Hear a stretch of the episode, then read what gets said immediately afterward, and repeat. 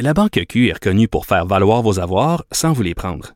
Mais quand vous pensez à votre premier compte bancaire, tu sais, dans le temps à l'école, vous faisiez vos dépôts avec vos scènes dans la petite enveloppe. Hmm, C'était bien beau.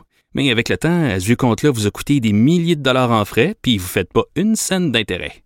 Avec la Banque Q, vous obtenez des intérêts élevés et aucun frais sur vos services bancaires courants. Autrement dit, ça fait pas mal plus de scènes dans votre enveloppe, ça. Banque Q. Faites valoir vos avoirs. Visitez banqueq.ca pour en savoir plus.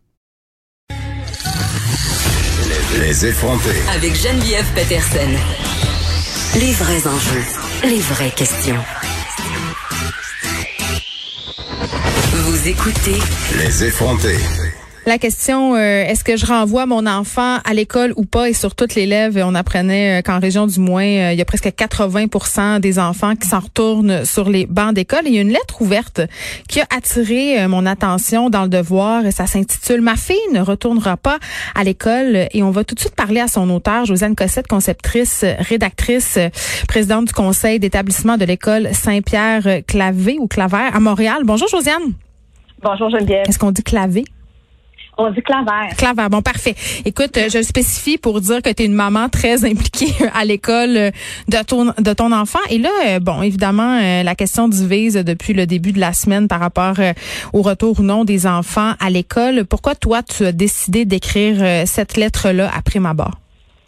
en fait, c'est que je me suis vraiment lourdement questionnée. J'ai beaucoup, beaucoup suivi d'ailleurs la crise depuis le début de la pandémie. Hmm. Euh, je veux préciser que je n'ai absolument rien contre euh, les parents qui renvoient leurs enfants à l'école. Hmm. Euh, les raisons leur appartiennent. Ce que j'aurais souhaité, moi, c'est que le gouvernement nous accompagne, disons, facilite cette nous donne une aide à la décision, dans le fond. Au lieu de nous la pelleter? Oui, ben c'est ça. C'est plutôt que de juste nous la pelleter, puis de, de, de, de tu sais comme on, on, nous, on nous lance toutes les cartes, puis on nous dit, ben allez-y, renvoyez, renvoyez pas. Les gens ont pas de, de points euh, auxquels euh, s'accrocher pour prendre une bonne décision. Donc, j'aurais bien aimé moi que le gouvernement dise bon bien, on, on se fait un plan structuré Hmm. qui va nous assurer aussi que les enfants vulnérables qu'on cible et euh, sur lesquels on fait un peu passer aussi euh, bon la, la, la réouverture de l'économie là, euh, sur leur dos, c'est vrai, ils existent, mais présentement, on n'est même pas capable d'aller les chercher ces enfants-là et de s'assurer que eux reviennent sur les bancs d'école. Donc ça, c'est un problème. Puisqu'il y a trop de monde, ben c'est comme euh, comme vous le dites, comme tu le dis, ben 80% c'est trop. Il n'y a pas assez de profs, il n'y a pas assez de locaux. Euh, ça peut être viable à très court terme pour le primaire seulement, mais à l'automne, quand le secondaire va être aussi à l'école et que les ratios n'auront pas augmenté, qu'est-ce qu'on va faire avec tout ce monde-là? Mais OK, si tu avais été en région, mettons, est-ce que tu aurais pris la même décision? Euh, J'aurais vraiment analysé, euh, analysé les choses euh, avec mes, mes, mes, lunettes de fille de région, mais je pense que oui, parce que euh, il y a moins de cas en région. Peut-être que le risque de l'attraper, ce virus-là, dont on sait encore bien peu de choses, est moins élevé.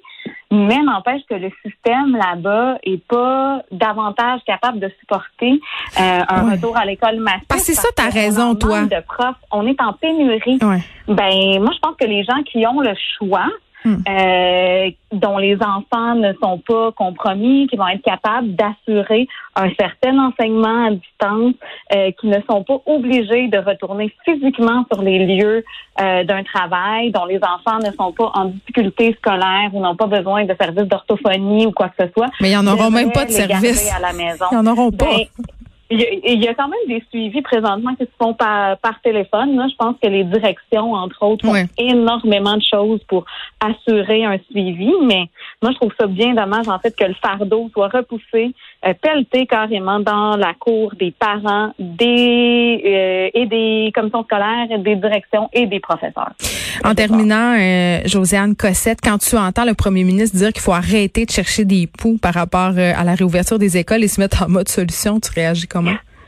Ben justement, je trouve que après des années de désinvestissement, euh, après lesquelles on a laissé nos écoles vétustes, en mauvais état, sans lavabo, euh, avec bien peu de ressources matérielles, ben je trouve que c'est, je trouve pas que c'est que c'est vraiment euh, équitable de, de de lancer ça comme ça parce que nos profs, nos directions, elles sont créatives. On a besoin de plus de créativité, on a besoin de plus d'argent en éducation Hmm. et la pandémie présentement fait ressortir que justement notre système d'éducation est sous-financé et doit aussi avoir une grosse mise à niveau technologique. Moi, je veux une, que, que, que, que les- les- les- la télé-école soit implantée. On va en avoir besoin pour l'automne. Ben d'ailleurs, on a demandé au Cégep puis aux universités de se préparer en conséquence. Josiane Cossette, euh, autrice de la lettre, pourquoi, euh, en fait, pourquoi j'ai décidé de pas en renvoyer ma fille à l'école? Ma fille ne retournera pas à l'école, pardon. C'est publié dans le Devoir. euh, si vous voulez lire cette lettre fort intéressante, c'est déjà tout pour nous. Je veux juste vous parler d'un événement télévisuel qui va se tenir dimanche prochain, donc le 10 mai à 19h30. Ça s'appelle Une chance qu'on ça. Et vraiment, c'est un événement qui va être diffusé simultanément sur TVA, Télé-Québec et Cube Radio. Et c'est un événement qui vient en aide aux organismes Les Petits Frères et SOS Violence Conjugale. Donc, il va y avoir toutes, toutes sortes de monde dans ce spectacle télévisuel-là. Mélissa Bédard, Marie-Soleil Dion, Marie-Claude Barrette, Pierre-Luc Funk, Marc Labrèche, Gilda Roy. Donc, tous des gens qu'on aime.